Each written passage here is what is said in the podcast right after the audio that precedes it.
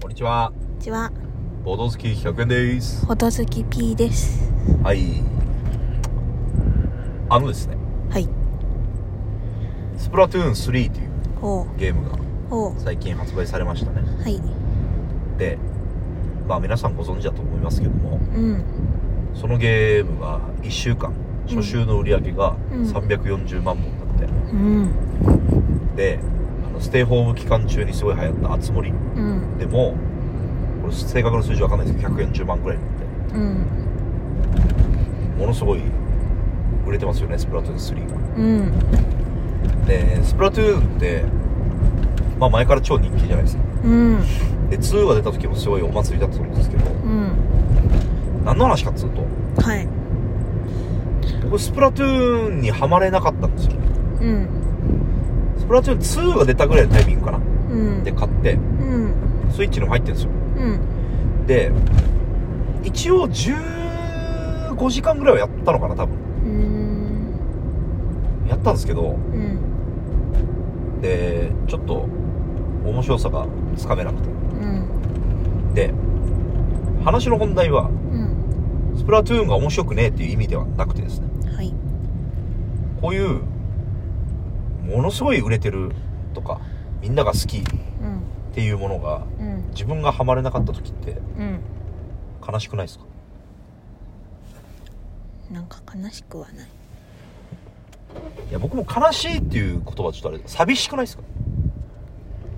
うん。でも、なんかわかる。多分自分が小学生とかさ、くらいだったら、まだ。あみんながやってるのにやってないみたいな感じはもしかしたらあったかもしれないけど、ーはい別に今やってる人の方が少ないから自分の周りでは、ねそうそうそう。そんなスプラトゥーンダウンロードしたみたいなないからそんなにって感じ。いやこれってあれだよやった上でわからないってこと。だよああ遊んだのに。そう。遊んだのに面白さが自分が実感できない。それってでもあり得る話なんだけど、うん。絶対に。うん。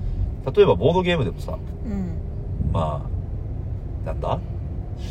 なんだろう。スプレンダーとかさ。うん。あとはジャストワンとかさ。うん。まあ誰がやってもある程度盛り上がるでしょうみたいなゲームでもさ。うん。あんま面白くねえなみたいな人いるわけじゃん。うん。だからスプラトゥーンだってそうなんだろうけど。うん。それがなんか乗り切れない時にうん。ちょっと寂しいなみたいな。うん。っていうかそれがハマれるんだったら、うんハマってる人は周りにも一定数いるわけじゃん。うん。だから一緒に楽しめるのになみたいな。っうんうん。まあそうね。ていう気持ちにまあでも今それ以外にも面白いコンテンツなんて腐るほどあるもんで。うん。別にいいんですけど。なんかあらゆるそのコンテンツにおいて自分がそうだとああって思うかもしれんけど別にそのゲームにおいてくらいだけだったら別になんか映画とかもそうじゃないですか。うん。すげえ流行ってる映画見てうん。ほんまだったなみたいな。うん。でそれ自体は別にいいんですけど、ん。好みなんでうん。でもそのお祭り感に乗れない自分みたいな。うん。水を差す気もないしうん。ちょっと寂しいなみたいな。うん。でもスプラトゥーンは僕なりにちょっとあのなんとなく分かってはいるんですよ。うん。なぜハマれなかったのか。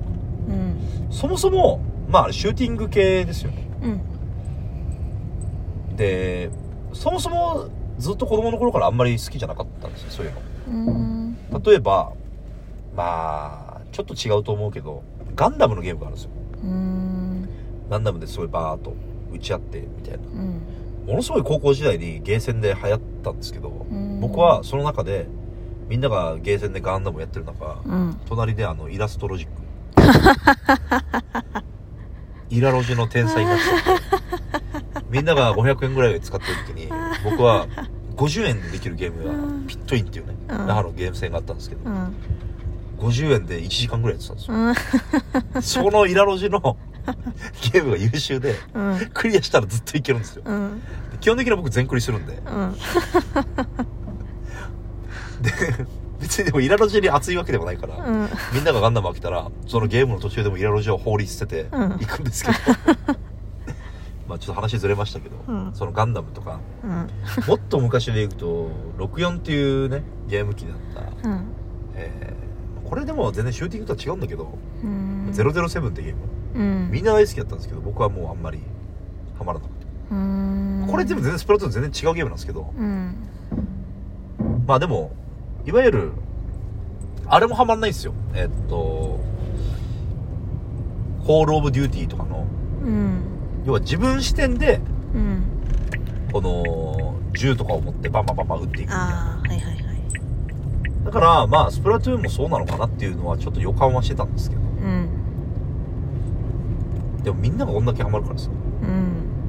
あとスプラトゥーンって例えば家でやるってやった時にうん。P さんと2人で一緒になんかやるってことはできないんですよ基本的に。うん。1個のソフトで。うんオーバークックとかは、うん。オーバークックっていう他のゲームうん。はできるじゃないですか。うん。それができなくて基本的にオンラインの海に飛び込まないといけない。うん。練習モードみたいなのあるけど。うん。それはちょっとハードル高いですよね僕の中確かに。で例えばオーバークックがもう一人で野良でうん。行く。まあうん。友達同士だったらいいんだけど、うん。毎回友達同士ってわけにもいかないじゃないですか。うん。一人で野良でしかできない仕様だったら僕はもうかなりうん。オーバークックにはまれてないと思うんですよね。確かにスプラトゥーンはなんでこう1台のソフトで例えば4人集まって家でうん。4人でできるっていう仕様に、わかんない。3 2とか3でできるかわかんないけど僕はなんか調べた感じはできない雰囲気だったんで。うん。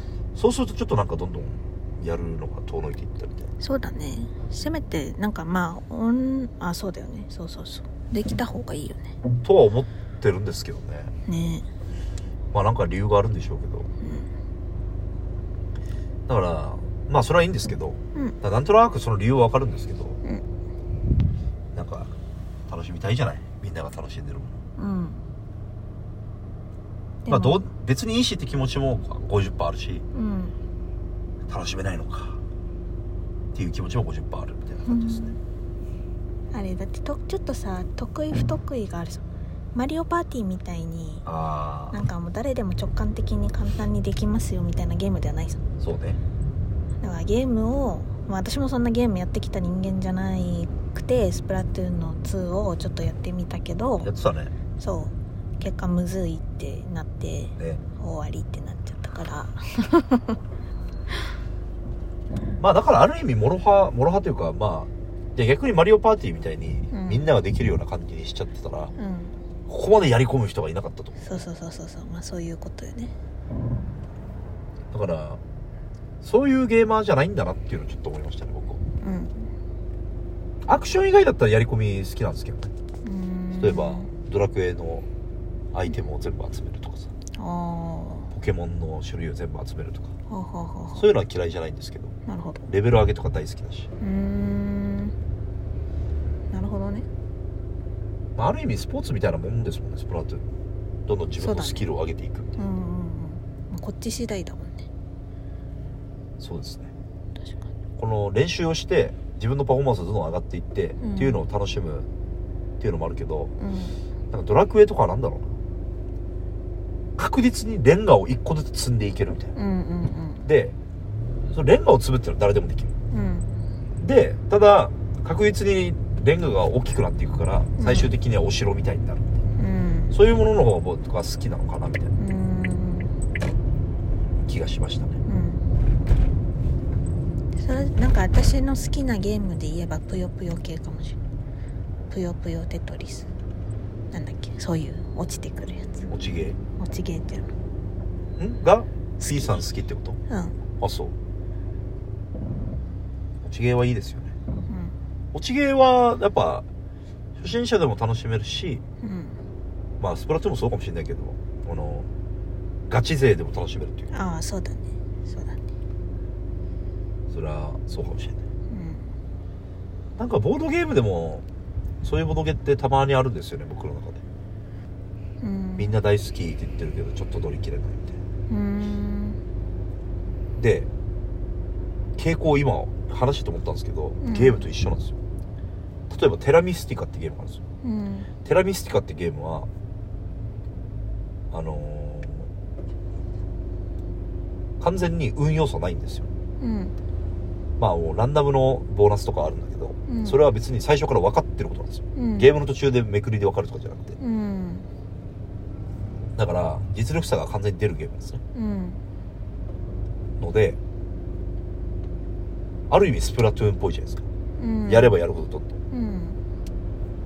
だからなんかちょっとそういうタイプのゲームがあんまりまあちょっと飛躍してる感じもするけど。うーんでなんか寂しいんですよ。テラビってすごい熱狂的なファンも多いので。そうなんだ。でしかもボドゲってやっぱ一緒に遊んでくれる人がいてなんぼの世界じゃないですか。うんうんだからそういう一緒に遊んでくれる機会をちょっと損失してる気がするんですよね。うんあ。まあボドゲなんていくらでもあるしさ。あうん。っていうのは当然大前提として。うん。でもテラミをウェーイって他のゲームウェーイって熱く遊べる方がうん良くないですか？まあそうねって思いました。はい。P さんはどうですか？共感できますか？うん。まあ分からんくもないけどそんなでも全部のコンテンツを全部楽しめますみたいな人の方が少ないんじゃない？まあね。まあね。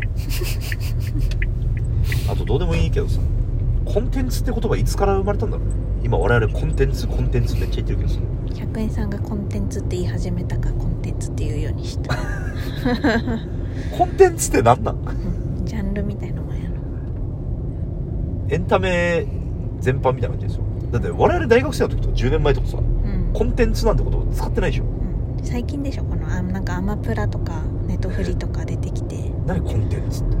佐久間さんが流行らしたんそうですね。僕は佐久間さんの影響を受けてる恥ずかしい。は こんな感じでしょうか。い。